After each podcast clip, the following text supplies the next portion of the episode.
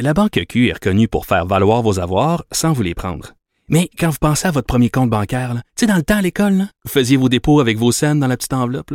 Hmm, C'était bien beau. Mais avec le temps, ce vieux compte-là vous a coûté des milliers de dollars en frais, puis vous ne faites pas une scène d'intérêt. Avec la Banque Q, vous obtenez des intérêts élevés et aucun frais sur vos services bancaires courants. Autrement dit, ça fait pas mal plus de scènes dans votre enveloppe, ça. Banque Q. Faites valoir vos avoirs. Visitez banqueq.ca pour en savoir plus.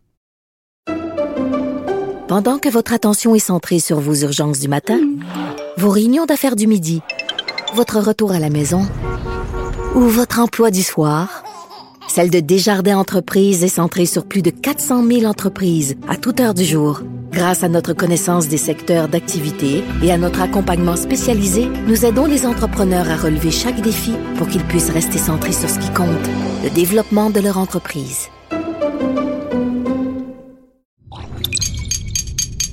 Cube Radio. Sophie Durocher. Sophie Durocher. Sophie Durocher. Mon nom est Sophie Durocher. Sophie Durocher. Des opinions éclairantes qui font la différence. Cube Radio. Bonjour tout le monde, bon vendredi. Est-ce que comme moi, vous êtes tanné de la police de la pensée, de la police des mots, de la police bien pensante, de la police multiculturelle qui nous dit Oh, les petits curés là, qui nous disent tel mot, vous n'avez pas le droit de l'utiliser parce que ça pourrait faire de la pépène à quelqu'un. J'en parle dans ma chronique du Journal de Montréal, Journal de Québec de ce matin la CBC, donc le réseau anglais de Radio-Canada, qui a publié une liste de 18 mots qui les met mal à l'aise, euh, des mots qui pourraient offenser certaines minorités. Alors, par exemple, il faudrait euh, faire attention à utiliser, quand on utilise l'expression la clause grand-père, parce que grand-père, ben, c'est très patriarcal comme expression, donc il faudrait faire attention. Euh, on nous dit aussi, par exemple, si vous n'êtes pas autochtone vous-même, faites attention de ne pas utiliser le mot totem, le mot powwow, le mot tribu. Donc, vous pourriez pas dire, par exemple, ben moi, cet été, je suis parti aux îles de la Madeleine avec ma petite tribu.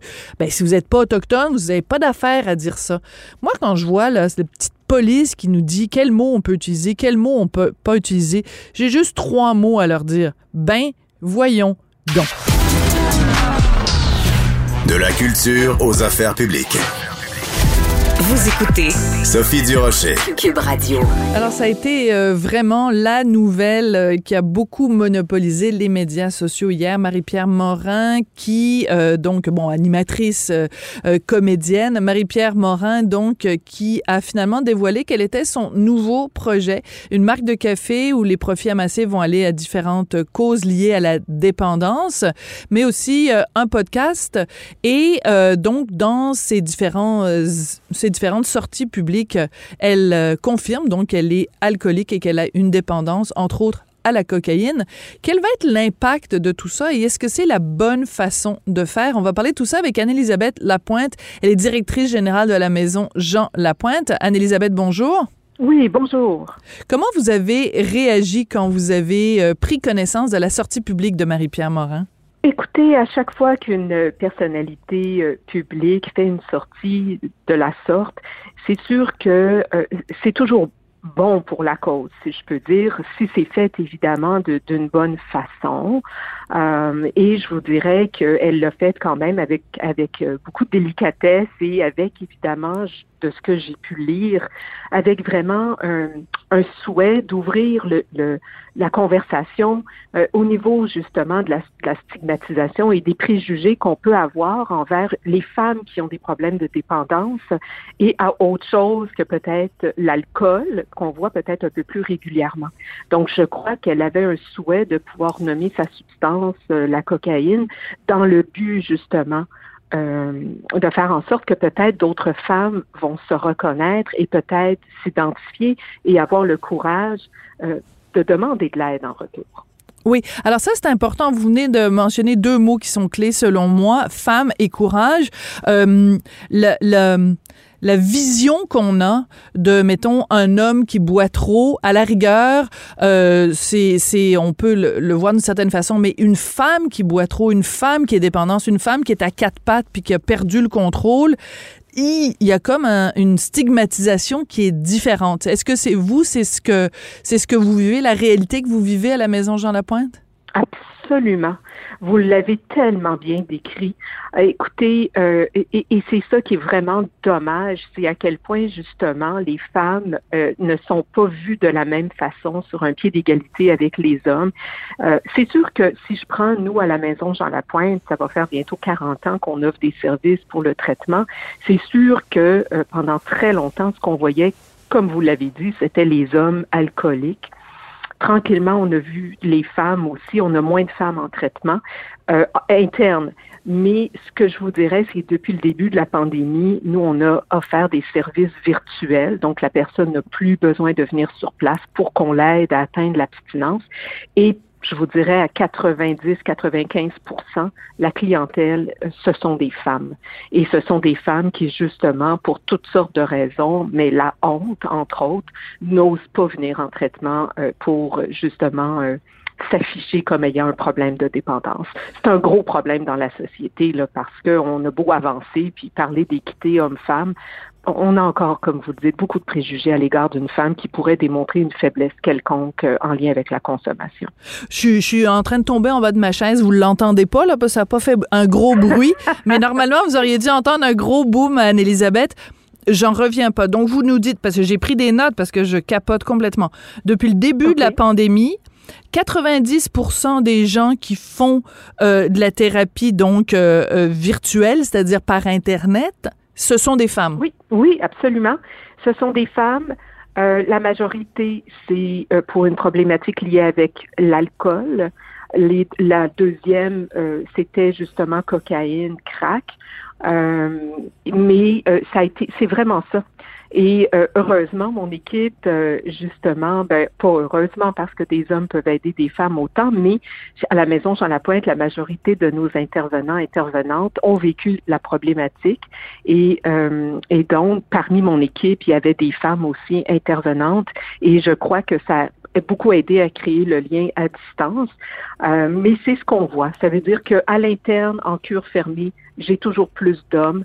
Et ce que je vois, c'est que le traitement en ligne est très aidant pour les femmes, pas seulement à cause de la stigmatisation et des préjugés, mais parce qu'on en demande beaucoup aux femmes ben aujourd'hui. Oui. Hein. Ben oui. Elles doivent travailler, elles doivent être mères, elles doivent être l'amante, la, l'amoureuse, elles doivent vraiment être euh, la super superwoman finalement. Et avec toutes ces responsabilités-là, ben c'est pas facile de mettre de côté, euh, disons, sa vie pour venir trois semaines à l'interne. Euh, et, et je parle pas juste des femmes, admettons, là, qui, qui, ont des bonnes jobs, là, parce qu'on voit des, des, femmes aussi défavorisées qui, qui ont développé des problèmes de consommation, évidemment, dû à la précarité. Euh, mais c'est ça, ce sont des femmes. J'ai vraiment, une fois de temps en temps, il y a un homme là, qui va choisir le traitement virtuel, mais euh, mais pour moi, c'est encore une fois l'alcool. Euh, puis je veux pas le détourner du sujet parce qu'on parlait de la cocaïne, mais pour moi, c'est l'alcool, c'est c'est l'absurdité dans notre société où on banalise beaucoup la consommation d'alcool. Les, les, compagnies, le marketing se fait aussi beaucoup autour soit des jeunes ou des femmes qu'on cible beaucoup. La pandémie a beaucoup banalisé la consommation euh, d'alcool alors que c'est la substance qui fait le plus de ravages. Mais on est dans une société qui aime consommer de l'alcool. On le voit à chaque année quand vient le mm. défi 28 jours sans alcool en février. Euh, c'est très difficile pour les gens de, de, de pouvoir s'abstenir de consommer euh, ne serait-ce que 28 jours, hein, le, le, le, mois le moins long de l'année.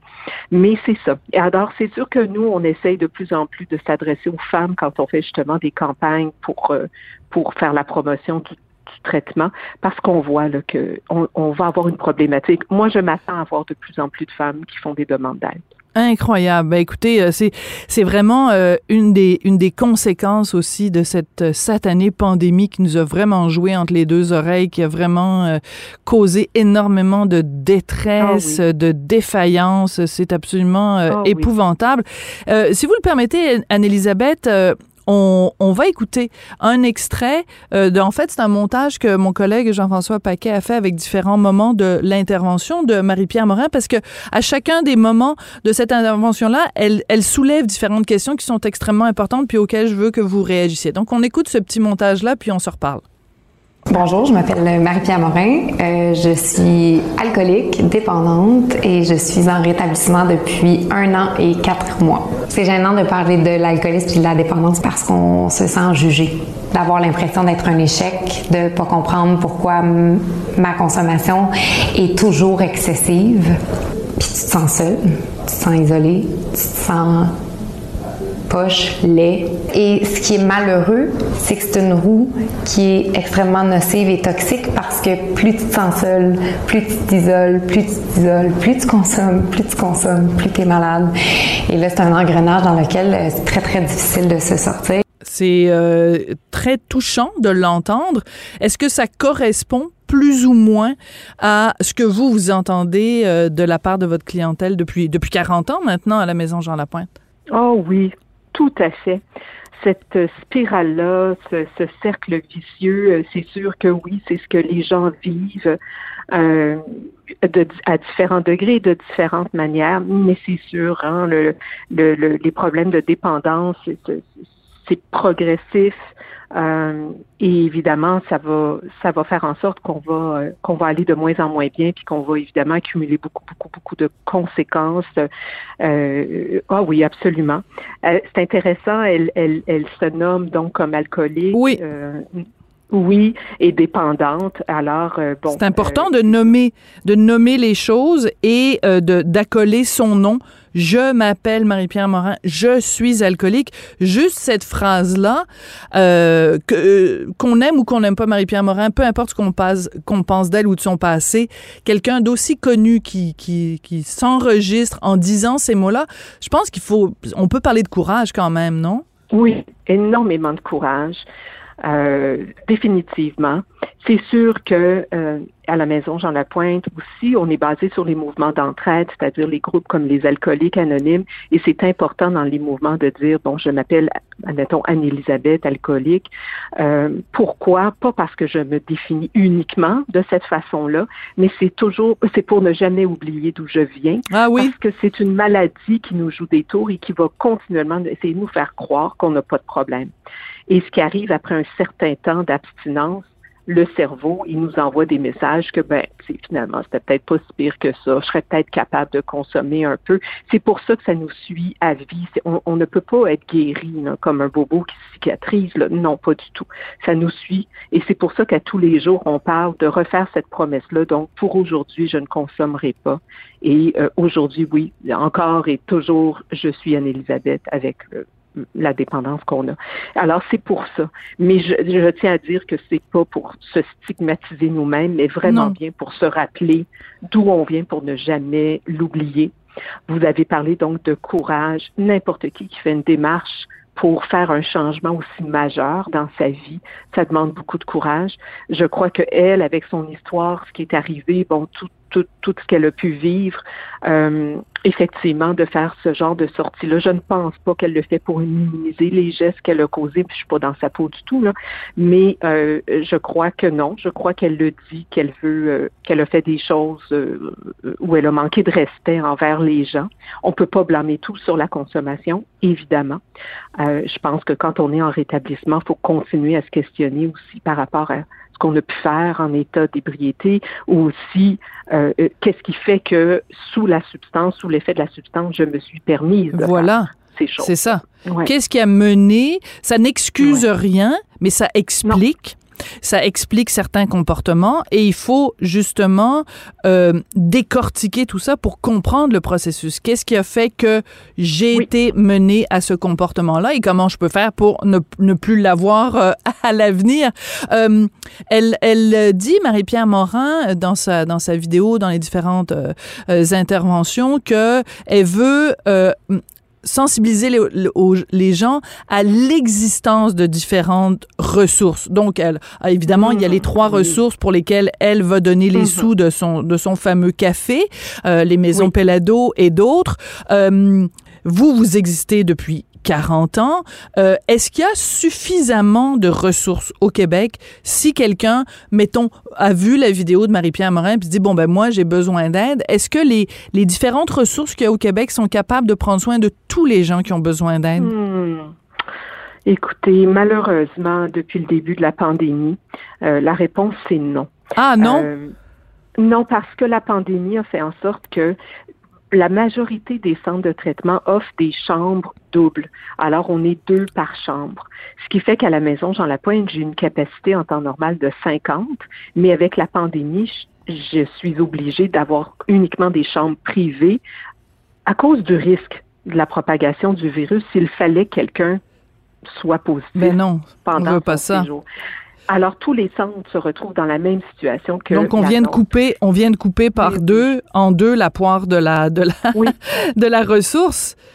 Oui, et, et je pensais pouvoir réouvrir tranquillement à deux par chambre. Évidemment, la hausse des cas dans les derniers temps, le mm, nouveau mm, variant mm. fait en sorte que je ne pourrai pas. On se parle en centre de traitement et c'est ça. Bon, toi, t'as combien, as combien de semaines d'attente? Moi, j'en ai tant. Euh, bon, ok, parfait. on se parle entre les ressources, puis c'est sûr que c'est décourageant. Euh, le traitement virtuel, c'est pour ça que c'est une avenue euh, qui est grandement appréciée, qui et qui est très efficace. oui, on s'en était parlé, hein. Oui, on a déjà fait une entrevue, vous et moi, pour parler de, de l'efficacité de ça, parce que les gens, faut pas du tout que les gens croit que euh, c'est comme un, un, moindre mal ou une solution euh, de dépannage ou que c'est moins efficace. C'est oh c'est en fait le, le, résultat est exactement le même. Votre taux d'efficacité et, euh, et c'est important de le mentionner, Anne-Elisabeth. Mais je veux juste revenir sur ce que vous venez de dire. Donc à cause de ce satané variant qu'on a tous le maudit mm-hmm. Omicron là, oui vous, vous, ça vous empêche en fait de revenir à votre pleine capacité, ce que vous pensiez faire. Donc, si en ce moment, mettons que moi demain matin, euh, j'ai besoin d'appeler à la maison, euh, à la maison La Pointe, euh, mon temps d'attente, c'est quoi? Je vous dirais là, c'est probablement vous allez rentrer pour Noël sinon après Noël. J'ai pas de place avant. La seule chose, c'est qu'on le sait que la motivation, parce que souvent, ce qui arrive, c'est qu'on appelle en crise. Après ça, on se replace, puis on dit, oh, ben non, finalement, je vais peut-être être capable par moi-même. On veut pas que la motivation, évidemment, euh, euh, s'atténue. Alors, euh, nous, ce qu'on fait également grâce à l'équipe virtuelle, c'est que tout de suite, je prends en charge virtuellement ou par téléphone les gens qui sont sur ma liste d'attente. Je commence le processus là, avec eux autres par téléphone, au moins pour les garder motivés jusqu'à ce qu'ils rentrent. Et parce que c'est le temps des fêtes qui arrive, j'ai des gens qui annulent aussi. Alors, ils réalisent qu'ils vont ah, passer les fêtes à la maison Jean Lapointe, il y en a à qui ça peut faire très peur, mais en même temps, je pense que la période des fêtes peut être une période très difficile pour plusieurs au niveau de la consommation. Donc, il y en a qui choisissent de venir passer les fêtes chez nous en se disant OK, je pense que c'est mieux que je sois ici qu'à l'extérieur. Donc, mais donc j'ai parfois des annulations, mais je vous dirais que nous, depuis le début de la pandémie, on, a toujours plusieurs semaines d'attente, ce qui est ce qui est dommage, mais c'est pour ça que je vous dis quand je sais qu'il y a une place à une autre ressource, ben, c'est sûr que je dis ben écoutez, je pense qu'il y a de la place, admettons, chez, chez les maisons Pelado, appelez donc là. Donc, on s'entraide énormément. Tant mieux, tant mieux. On veut, on veut aider les gens qui en ont besoin. Euh, et donc, oui, il y avait déjà des manques avant la pandémie. Ça a été évidemment accentué de beaucoup. Alors, on peut peut-être euh, se laisser parce que c'est la fin, euh, Anne-Elisabeth, mais j'aimerais ça qu'on se laisse peut-être avec un message pour les gens dans le temps des fêtes. Puis, excusez-moi de, de le dire parce que je sais pas si c'est comme ça que vous vous adressez aux gens à la maison Jean Lapointe, mais quand vous faites un party de Noël puis qu'il y a quelqu'un qui boit pas, arrêtez d'y mettre de la pression puis de dire eh ben là prends donc un petit verre puis euh, mm. t'es donc ben euh, plate t'es un casseux de party parce que tu bois pas. On peut-tu laisser les gens qui ont pas le goût de boire tranquilles hein? Je pense que c'est un bon message pour Noël? Oh oui vraiment puis de faire attention justement parce qu'on on on sait pas la raison derrière pourquoi la personne consomme pas. Donc, si c'est quelqu'un qui est dans ses débuts, justement, au niveau de l'abstinence, essayez, tu provoquer, ne pas la provoquer, s'il vous mm. plaît, puis offrir une boisson comme un, un Perrier, un mocktail, pour justement encourager la personne dans sa démarche, peu importe la motivation derrière le fait qu'elle ne veut pas consommer. Mais oui, merci d'envoyer ce message-là. C'est un super beau message pour les fêtes. Bon, ben vous êtes bien gentil. Alors, je vous souhaite des très, très belles fêtes. Euh, Anne-Élisabeth Lapointe, vous êtes directrice générale de la Maison Jean Lapointe. Puis, euh, ben, on souhaite euh, bon courage à tous tous les, les Marie-Pierre et les, tous les Marie-Pierre Morin de, du, du, Québec, tous les gens qui sont en situation de, de dépendance. bon courage, bon courage pour la suite des choses. Vraiment, c'est pas des situations faciles. Merci beaucoup, Anne-Élisabeth. Merci à vous. Au revoir. La Banque Q est reconnue pour faire valoir vos avoirs sans vous les prendre. Mais quand vous pensez à votre premier compte bancaire, tu sais, dans le temps à l'école, vous faisiez vos dépôts avec vos scènes dans la petite enveloppe. Hmm, C'était bien beau.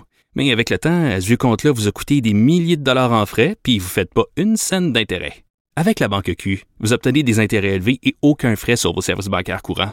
Autrement dit, ça fait pas mal plus de scènes dans votre enveloppe, ça. Banque Q. Faites valoir vos avoirs.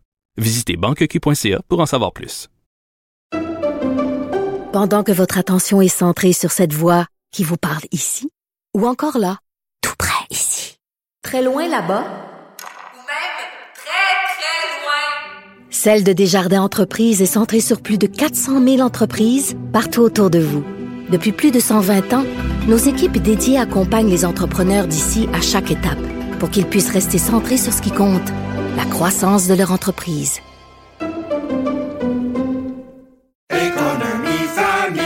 Ici Ricardo. Et Émilie, marchand d'IGA. On a envie de vous inspirer à bien manger. À moins de 5 la portion. Suffit de repérer les produits valeurs sûres et de les cuisiner avec une de nos recettes. Les valeurs sûres, c'est bien pensé, hein? Bien sûr! Détails sur IGA.net.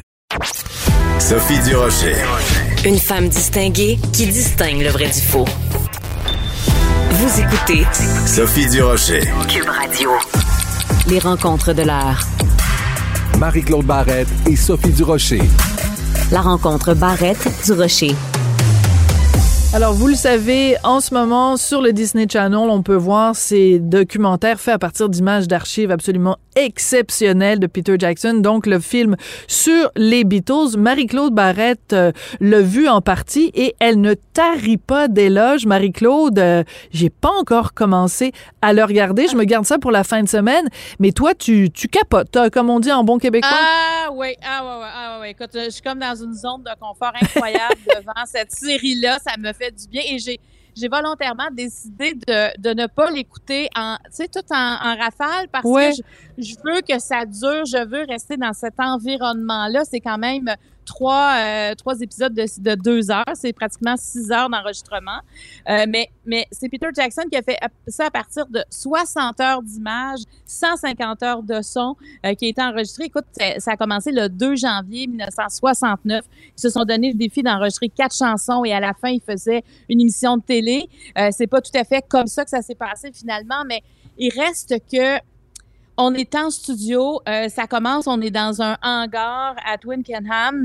Maintenant, c'est des grands euh, studios de cinéma. C'était, c'est un grand hangar qu'ils ont fait pour l'occasion. Euh, ils commencent à, à pratiquer euh, ensemble et on voit que tu sais, ça fait quand même longtemps, ça fait deux, deux trois ans qu'ils n'ont pas fait de scène. On sent quand même qu'au début, euh, sont plus lointains les uns Mhm. des autres et on, et on voit tout. Et on apprenait il y a quelques jours que Disney, dès le départ, avait dit à Peter Jackson, euh, comme c'est Disney, on a des règles, donc il n'y aura pas de juron. Ben de oui, j'ai vu ça. Voyons et, et donc. il n'y aura pas de cigarettes et de cigares. Ben, écoute, écoute. c'est, on est en 1969. Bon, d'abord, euh, il y aura encore des jurons autant que ça aujourd'hui, sinon plus. Et, finalement, euh, les quatre, euh, tu sais, la, la, la femme de George, Yoko, Ringo et Paul ont dit non, non, nous, c'est, on était comme ça, on peut pas dénaturer qui on était à l'époque.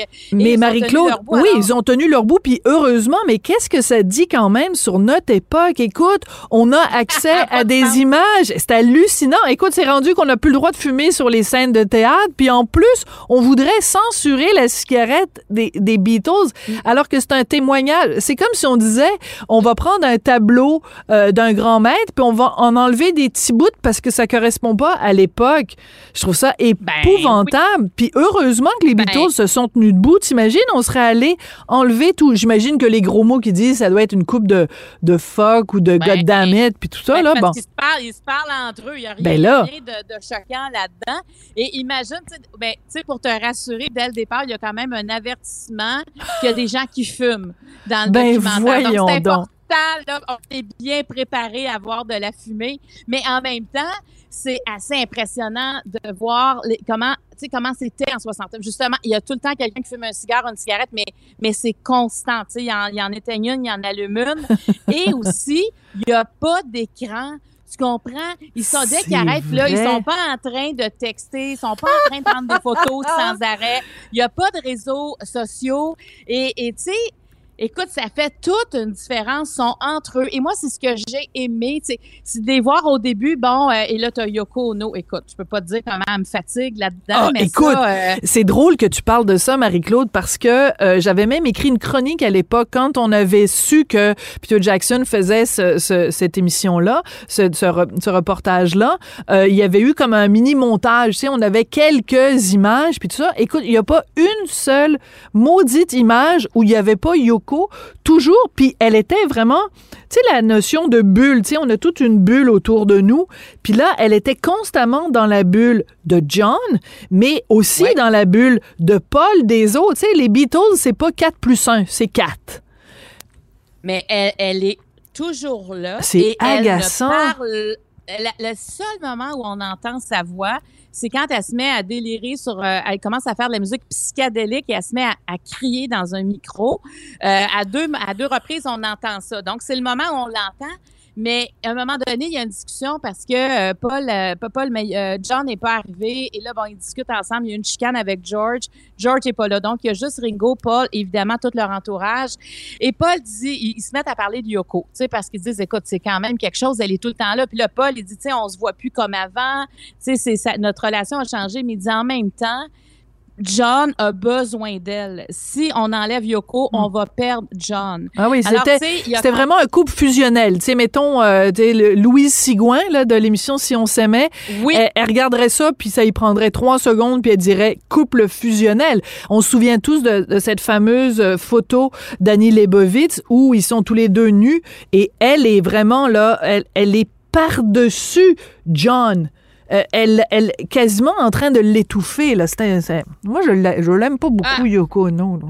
Ben, ben c'est- c'est-à-dire que ça, ça ne la rend pas attachante parce que comme elle, elle n'a aucun contact, tu sais, puis même visuellement, on yeux, puis elle est tout le temps, tout le temps, tout le temps là. Tu sais, à un moment donné, tu te dis, mais j'ai pas une petite journée de repos parce que ça dure pendant des, tu sais, ça dure des jours, tu sais. Tu sais, on voit Linda, la, la, la, la blonde de Paul De à l'époque, qui est devenue Mm. sa femme, mais bon, ben elle, euh, tu sais, on la voit une fois de temps en temps, la- la- tu sais, on voit les autres conjointes, mais elle, bon, elle est tout le temps là. Ça, c'est sûr que ça, ça devient très omniprésent.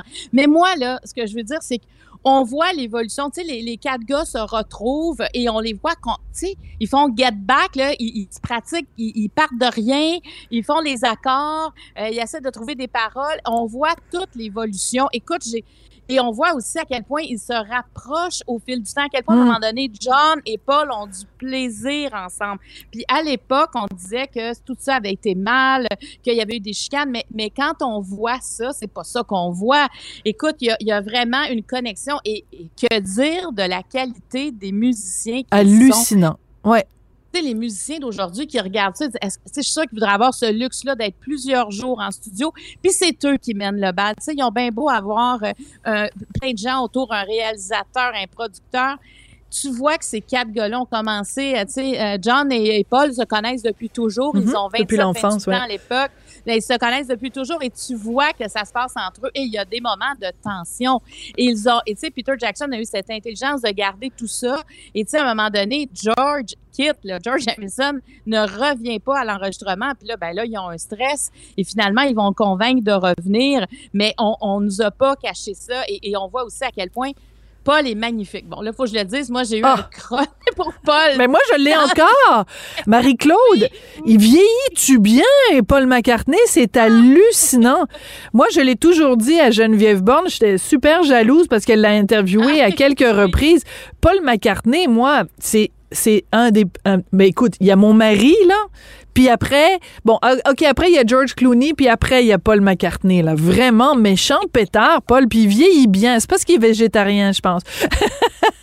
Ah oui, peut-être c'est ça, Sophie. Mais en 69, là, écoute, moi, je j'en revenais pas à quel point aussi il tenait le groupe. Tu sais, c'est, Ouais. c'est, écoute, c'était pas facile. Je pense que sans lui, ça, ça aurait, ça aurait terminé cet enregistrement-là après trois, quatre jours parce que il les faisait travailler, il leur demandait de, d'essayer d'arriver le lendemain avec des compositions qu'ils allaient regarder ensemble. Et t'as, t'as Ringo qui, lui, suit le groupe. euh, Ringo qui est pas... euh, en tout cas, moi, tu vois, je- je- j'en revenais... tu sais, ce gars-là ne, ne fait pas de trouble. En tout cas, lui, euh, Ouais, il, est- il est il est discret. calme, il suit le groupe, il est discret.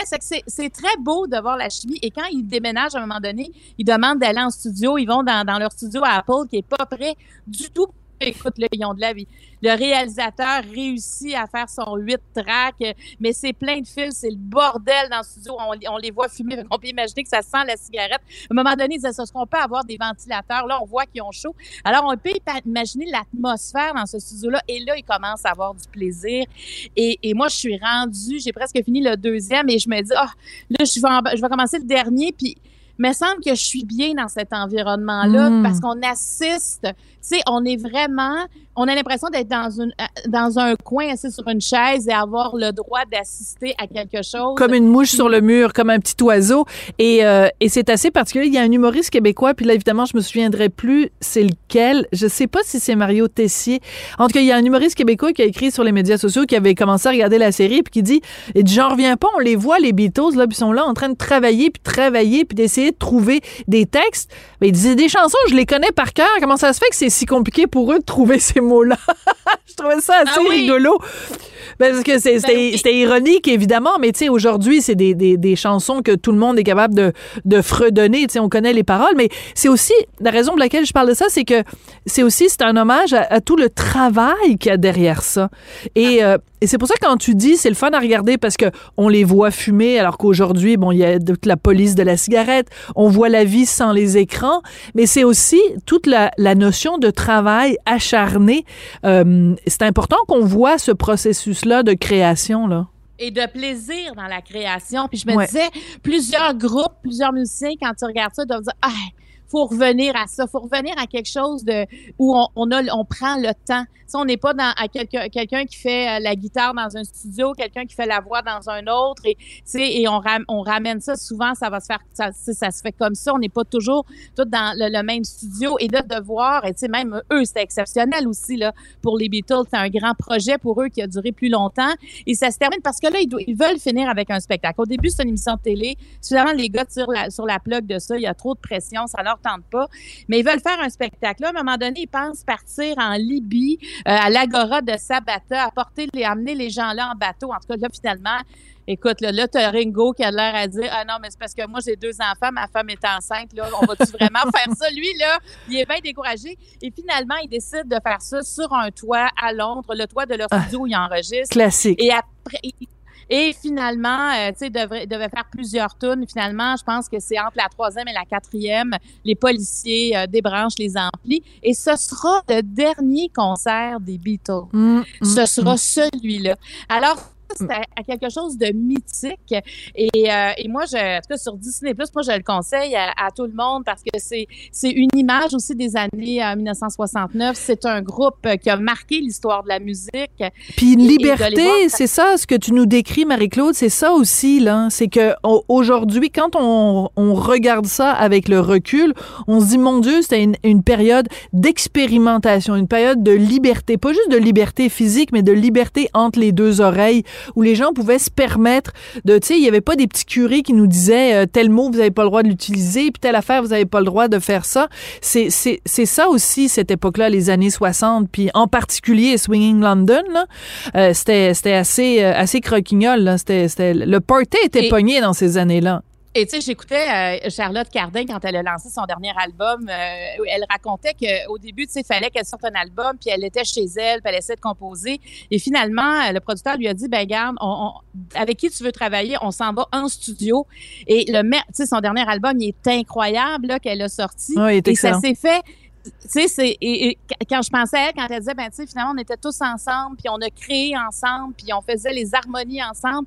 Et tu sais, c'est probablement à petite échelle, mais ça ressemble à ce qu'ils ont fait. Fait que c'est, je te dis là, c'est sûr que moi j'ai hâte de réécouter la musique des Beatles que j'ai toujours aimé. Moi, mon père écoutait ça. Tu sais, je veux dire, j'ai j'ai grandi avec cette musique. J'ai comme l'impression que je vais l'écouter différemment parce que, comme tu dis, de voir le travail et le plus qu'ils travaillent ensemble, plus qu'on sent quand même qu'il y a une énergie positive et de voir John euh, heureux. Écoute, il est vraiment heureux dans plus ça va, plus il, il- il est gamin, euh, tu sais, il fait des blagues, il a envie de jouer, euh, il a envie de s'amuser. Paul est un peu plus cérébral parce que lui, il pense à l'avenir du groupe, mais quand même, écoute, c'est un compositeur incroyable. Alors, euh, moi, je vis quelque chose, puis ça, je vais le finir en fin de semaine, puis ça me fait de la peine, là, quasiment, de, de savoir que je vais le terminer. Mais en, même- en même temps, là, je vais, je, je vais vouloir avoir- voir le concert final. C'est sûr que Tu vas t'ennuyer. Tu vas t'ennuyer Oui. du beau Paul, du beau Paul. Fait qu'écoute, Oui, je pourrais, je pourrais partir une chicane en te demandant si, euh, pour toi, le plus grand groupe euh, qui a jamais euh, été sur Terre, c'est les Beatles ou les Rolling Stones? Euh, ben, euh, pour moi, ce serait les Beatles. Bon, je, je ah, connais d'accord. beaucoup plus Je t'aime. que- Je t'aime parce qu'avec à la maison, moi, avec euh, Monsieur Martineau, euh, lui, il préfère les Rolling Stones et, euh, et quand on lui parle des Beatles, il dit ah Obladi Oblada. Ben c'est pas juste Obladi Oblada là, les Oh! Beatles là. Non non, mais il- non. il, taquine, il taquine. Il dit ça juste pour me pour me faire pour me faire choquer. Euh, faire choquer, ben, ben, mais c'est deux groupes qui ont marqué l'histoire de la musique, ça c'est clair aussi. Marie-Claude, euh, il nous reste très peu de temps, mais tu voulais absolument revenir. Euh, on change complètement de registre, euh, évidemment, puis les gens vont comprendre qu'on n'est pas du tout en train de, de, de, de banaliser ou de minimiser ça. Mais tu voulais revenir brièvement sur la décision du gouvernement du Québec mercredi qui a décidé d'aller de l'avant avec le fameux bracelet là, anti-rapprochement pour protéger les victimes de violences conjugales. Ah ouais, ben, ouais, je voulais saluer ce geste-là. Je voulais saluer cette décision-là quand même qui va coûter des millions de dollars, mais combien importante parce que ceux qui ont déjà été accusés ou on sait qu'ils sont dans sont violents, des ex-conjoints de femmes qui ont été violentées et qui seraient encore menacés. Évidemment, il y a un processus pour savoir qui qui devra porter ces bracelets-là, mais ils auront un bracelet à la cheville et euh, la victime aura aussi euh, un, un- un bracelet ou en fait un autre objet qui va pouvoir savoir où elle est, un- une forme de GPS. Et dès qu'on va sentir que ces deux personnes-là se rapprochent, parce qu'on sait que les personnes qui auront le bracelet auront des zones à ne pas, ils ne devront pas se rapprocher de la Mm. victime. Une zone d'alerte. Dès qu'ils vont Mm. Exactement. Il va y avoir une première zone où la, on va le contacter pour savoir ce qui se passe et il y a une deuxième zone où tout de suite il y a une intervention qui va se faire. Et pour les victimes, je pense que c'est de leur amener de la sécurité, de leur amener de la paix, de, de- d'arrêter d'avoir peur de sortir de, de chez elles. Alors euh, moi, je trouve que il faut comme faire des, faut, faut, avoir plusieurs outils pour vaincre la violence puis réduire les féminicides. En fait, on veut éliminer complètement les féminicides. Et ça, pour moi, c'est un outil de plus, c'est un outil qui est important. Puis ça devrait être mis en place là, déjà dès le printemps 2022. Alors j'ai l'impression qu'il y a des victimes euh, qui nous euh, qui, qui regardent ça passer, qui doivent être euh, avoir un, un grand respire de soulagement avec euh, cette Et- nouvelle mesure qui sera en application. et avoir très hâte au printemps parce que ben il y en a il y en a plusieurs femmes victimes de de, de violences euh, conjugales qui disent à quel point ça aurait pu les aider à quel point on aurait pu justement éviter euh, des des, euh, des confrontations avec euh, avec leur bourreau ou avec le, le, le prédateur et que à ce moment-là ben on a on a on a très hâte que ça arrive et qu'on puisse enfin contrôler en tout cas en partie ce, ce fléau. Merci beaucoup Marie-Claude. Bon euh, bon vendredi et puis on se retrouve euh, lundi. Merci beaucoup. Merci, bon week-end, bye bye. La Banque Q est reconnue pour faire valoir vos avoirs sans vous les prendre. Mais quand vous pensez à votre premier compte bancaire, tu sais, dans le temps à l'école, vous faisiez vos dépôts avec vos scènes dans la petite enveloppe. là. Hmm, C'était bien beau. Mais avec le temps, à ce vieux compte-là vous a coûté des milliers de dollars en frais, puis vous ne faites pas une scène d'intérêt. Avec la Banque Q, vous obtenez des intérêts élevés et aucun frais sur vos services bancaires courants. Autrement dit, ça fait pas mal plus de scènes dans votre enveloppe, ça. Banque Q. Faites valoir vos avoirs. Visitez banqueq.ca pour en savoir plus. Pendant que votre attention est centrée sur cette voix qui vous parle ici, ou encore là, tout près ici, très loin là-bas, Celle de Desjardins Entreprises est centrée sur plus de 400 000 entreprises partout autour de vous. Depuis plus de 120 ans, nos équipes dédiées accompagnent les entrepreneurs d'ici à chaque étape pour qu'ils puissent rester centrés sur ce qui compte, la croissance de leur entreprise.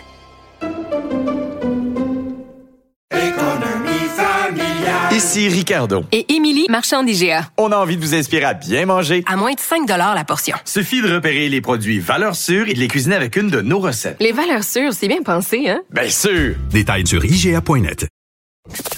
Avertissement. Cette émission peut provoquer des débats et des prises de position pas comme les autres.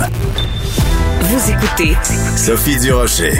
Il est comédien, il est humoriste, il est scénariste, il est réalisateur. Il fait tout. Comme scénariste, on lui doit entre autres euh, La Grande Séduction. Comme réalisateur, on lui doit entre autres Starbuck. Et là, son nouveau film qui s'intitule euh, Au revoir le bonheur va prendre l'affiche euh, partout au Québec le 17 décembre.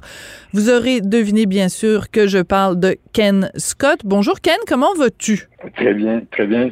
Merci Sophie.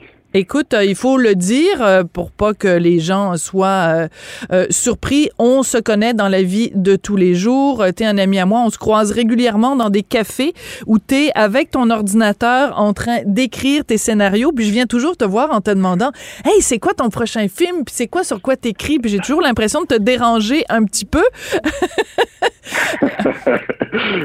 non, mais c'est toujours des conversations qui sont toujours intéressantes, donc c'est apprécié.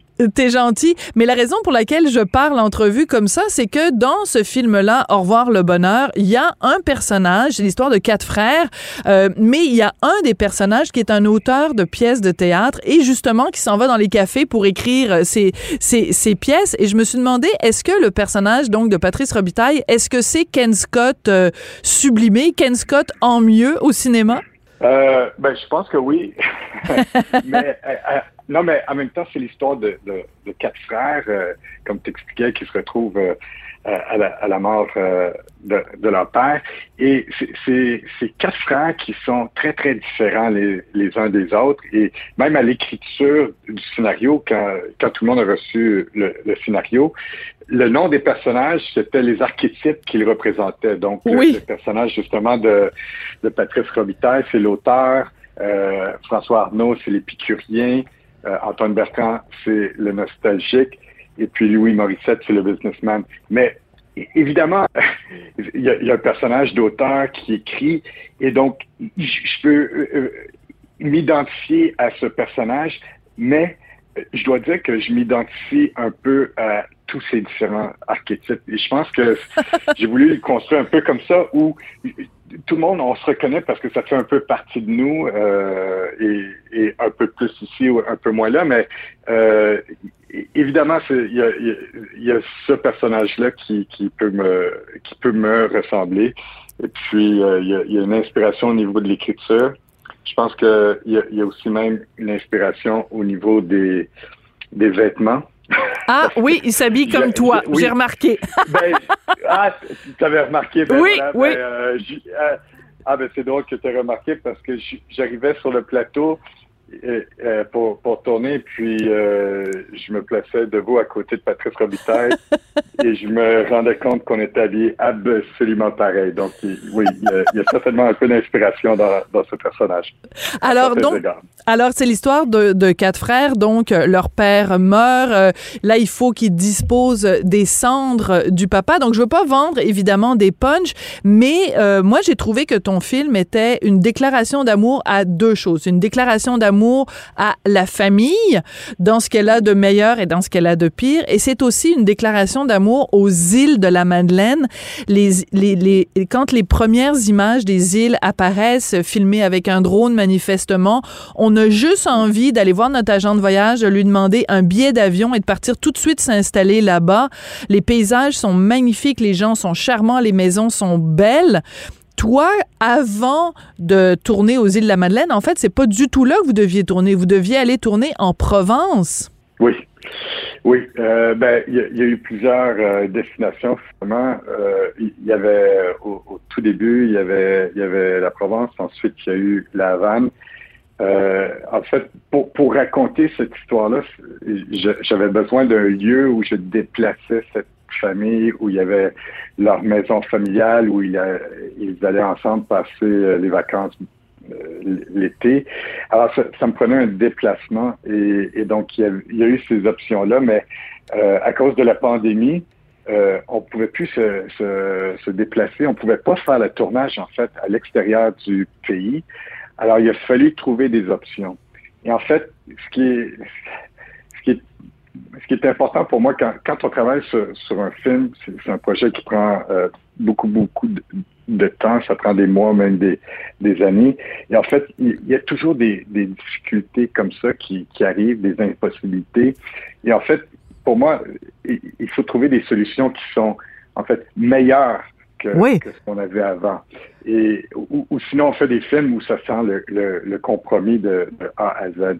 Et en fait, donc quand quand on est arrivé à ce moment-là où on, on, nous empêchait de tourner le film à l'extérieur, ben, il fallait trouver un lieu euh, ici euh, au Québec qui, qui, qui allait nous aider à raconter cette histoire. Donc, il y avait les îles euh, de, la Madeleine, mais évidemment, c'est compliqué euh, déplacer une équipe de, de tournage euh, aux îles pour euh, différentes raisons. mais en fait, ça a été tellement ça, ça, a été tellement une modification en fait positive pour le film parce que Sophie, tu l'as mentionné, les îles, c'est exceptionnel. Ah, c'est beau c'est beau, c'est beau. Mais le, le but, non, en même temps, de, quand tu fais un film, c'est pas de faire des cartes postales, c'est de raconter une histoire. Et puis, pour moi, j'aime bien que, que l'histoire arrive évidemment à travers les personnages, à travers euh, les dialogues, mais j'aime ça aussi raconter des histoires à travers les lieux. Et puis, euh, comme, comme j'ai fait dans, dans l'extraordinaire voyage du Fakir, oui. euh, qui se passe en Inde, oui. Et, et, donc, j'avais l'impression que qu'en adaptant le, scénario pour que ça se passe aux îles, tous les éléments étaient là pour ben raconter l'histoire. Dans le fond. À, travers, parce que. Oui en fait, moi, je pense que ton film est meilleur du fait qu'il se passe euh, aux îles de la Madeleine parce que il y a le vent du large, parce qu'il y a le bateau, parce que il y a euh, euh, cette maison-là au bord d'une falaise, parce que, je veux dire, c'est, c'est, puis ça fait du sens aussi que une famille qui habite à Montréal, que leur maison de, d'été ce soit, ce soit aux îles, puis c'est absolument extraordinaire. Et ce qui est formidable, c'est que il y a plein de, de, de, de réalités des îles que tu nous fais découvrir. À un moment donné, je pense que c'est pas même pas un comédien, là, c'est quelqu'un vraiment là, qui fait euh, sécher des, des, des, poissons, puis on, on, va, on, va, on va chez lui. Est-ce que c'est posé à un moment donné la question de, de l'accent? C'est-à-dire qu'il y a quand même des personnages qui jouent des Madelinos, puis qui ne sont pas des Madelinos. Est-ce que tu t'es euh, fait poser la question à un moment donné de Valérie Lemercier qui joue euh, Céline Dion alors qu'elle n'a pas l'accent québécois? Est-ce que la question s'est posée à un moment donné de l'accent? Tout à fait. Et, évidemment, pour nous, c'est extrêmement important. Euh, alors, ce qu'on a fait, dans un premier temps, j'ai fait des recherches et dans le fond, ce que je me suis rendu compte, c'est qu'aux îles, il n'y a pas un accent. Il y, en a 15. Il y a toutes sortes d'accents. Selon, selon la paroisse, oui. selon la paroisse, il y a tout. Et, et après, donc, dans ces 15 accents-là, il y a aussi des degrés d'accent. Oui. Alors, c'est pas non plus un, donc pour, pour, moi ça a été important de, de respecter cette réalité là et d'aller chercher parce qu'il y a aussi il y a des acteurs qui, qui sont de là-bas mais ce que ce que j'ai fait c'est que moi j'ai fait un travail avec euh, Éloi Pinchot euh, juste pour rentrer dans les dialogues au niveau de, du dialogue écrit, de, de rentrer juste quelques tournures de phrases pour s'assurer que ce soit très, très fluide.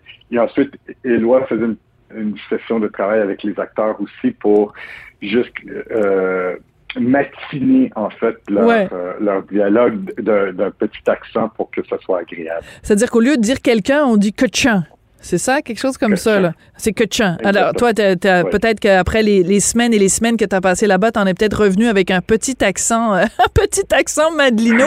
Écoute, Ken, euh, c'est un film vraiment, je l'ai dit, qui est une déclaration d'amour avec la famille, euh, à la famille, avec ce qu'elle a de meilleur puis avec cette espèce de solidarité aussi qui fait que quand il y en a un qui tombe, ben il y en a euh, deux ou trois autres qui sont là pour le, le ramasser. Et euh, j'espère que je vais pas faire une, une, une confidence publique que tu m'as donnée en privé, mais euh, est-ce qu'on peut parler du fait que sur le tournage, ta fille était là? Est-ce qu'on a le droit d'en parler ou c'est ou c'est proscrit? Il y a un embargo là-dessus?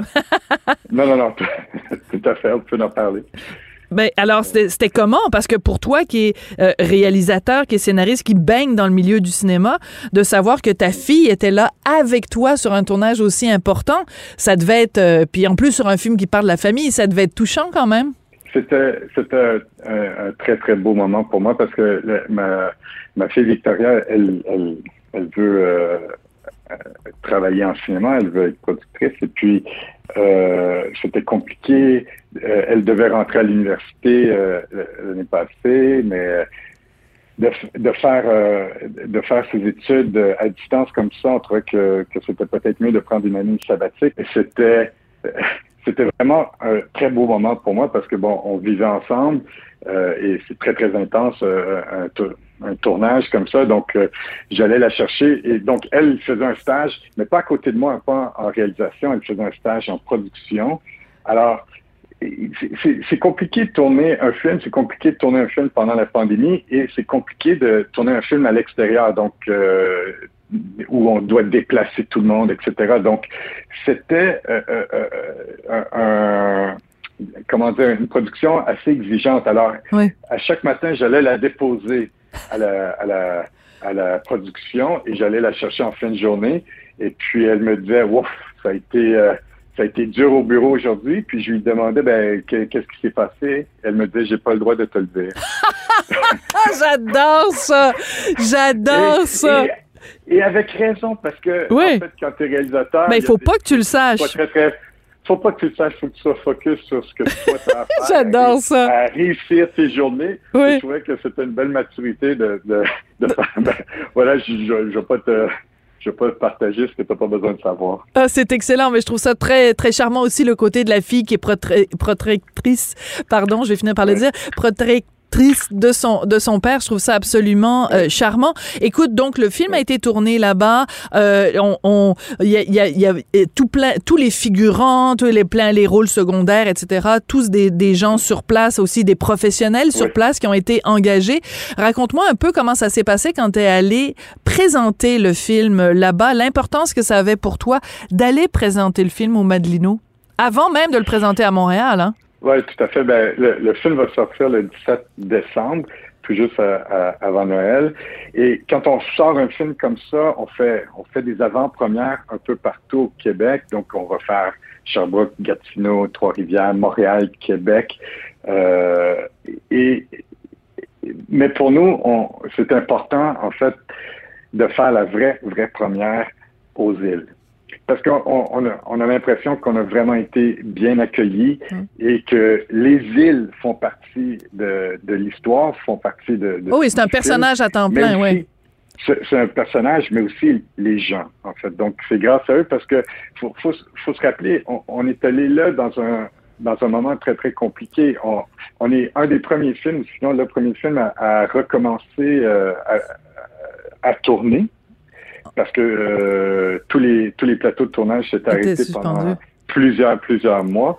Donc on recommençait avec des restrictions, donc il y avait beaucoup d'incertitudes et même eux de recevoir euh, une équipe de tournage de 80 100 personnes sur les îles, euh, c'était compliqué parce qu'il y avait beaucoup d'incertitudes. Et en fait, Rapidement, rapidement, Ken, parce qu'il nous reste, il nous reste cinq secondes. Donc, tu as cinq secondes pour conclure. Cinq secondes, ça s'est très bien passé. OK, parfait. Ah, ben là, t'as le sens de la concision. C'est formidable. on, se quitte, on se quitte sur un punch. Merci beaucoup. Le film prend l'affiche, euh, donc, euh, le 17 décembre. Au revoir, le bonheur. Mais en fait, c'est bienvenue, le bonheur, parce que on se rend compte parfois que le bonheur, euh, il est juste à côté de nous, au sein de notre famille. Merci beaucoup, Ken, d'être venu nous parler de ton film. Et je te souhaite un, un beau Noël à toi et à toute ta famille. Merci, Sophie. Et c'est comme ça que se termine l'émission. Merci beaucoup, beaucoup d'avoir euh, été là, fidèle au poste. Merci à Jean-François Paquet, toujours absolument formidable euh, avec euh, ses dix doigts et sa console de, montage. Il nous fait toujours des montages absolument extraordinaires. Donc, à la réalisation et à la mise en onde. Merci aussi à Florence Lamoureux et toute l'équipe de recherche ici à Cube. Merci à vous d'avoir été là. Je vous souhaite vraiment une très belle fin de semaine. Tiens, allez donc voir Au revoir le bonheur. Et puis, on s'en reparle lundi. Merci. Cube Radio.